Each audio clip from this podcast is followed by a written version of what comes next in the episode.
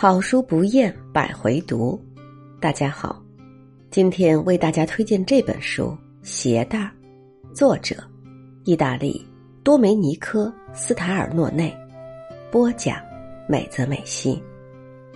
本期素材来自豆瓣读书，本节目由手艺人工作室出品。一个炎热的夏季，人到暮年的阿尔多和晚达从海边度假回到家。发现家里被翻了个底儿朝天，连爱猫都不见了，是谁干的？每个家庭都隐藏着一些过去的秘密。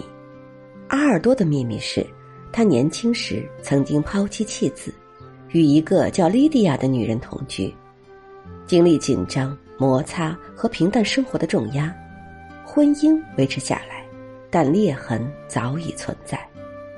如果细细打量，就会发现，裂痕显而易见，就像一只早已有裂纹的花瓶，一触就碎，只是无人愿意承认。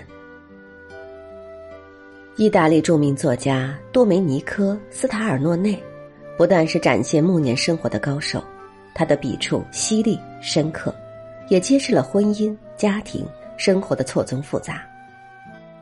多梅尼科·斯塔尔诺内，意大利作家。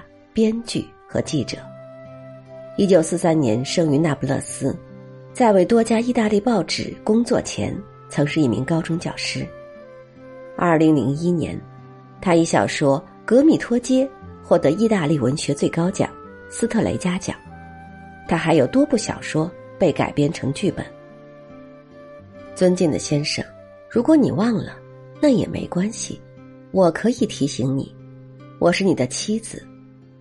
这是小说《鞋带》的开篇，也是我们好奇的开始。一位妻子为什么要提醒丈夫她的存在？他们的婚姻怎么了？理想中的婚姻是什么？对，是婚姻，不是爱情。婚姻不是由爱情主导的产物，更像是彼此信任下的盟约，是基于彼此了解下的默契。两个人如两根鞋带一样，被一双大手绑在了一起。的确，婚姻的开始是一场同盟，没有谁可以肆无忌惮的率先退出。可是，偏偏生活从来不是如你所愿的喜剧。比起对美好结局的期盼，嘴角上扬的嘲笑，率先冲进和谐的家门。男人出轨了。似乎男人总遏制不住对二十岁左右女性的痴迷，他们专一的出轨了。说来，文学世界和现实总是喜欢对着干。文学世界偏爱出轨的女性，安娜·卡列尼娜、艾玛·康妮，赋予了他们浪漫主义的幻灭之美。男人出轨了，是婚姻故事中的常态，可这一次。妻子除了写信又能怎么办？自杀吗？离婚是女人的解脱，可是大多数女人都做不到绝情到底，总有这样那样的顾虑，比如对丈夫的心存幻想，对自我的价值肯定，对子女的负责到底，没有一样可以动摇在一起的可能。但凡男人回头，女人似乎都在家里轻而易举的上钩。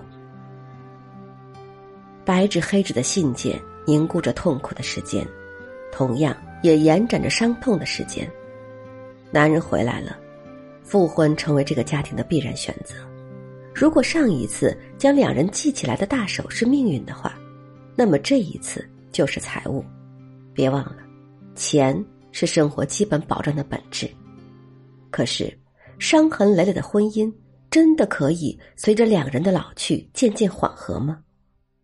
不，就像摔碎的花瓶，粘好之后依旧破了相。那么孩子们呢？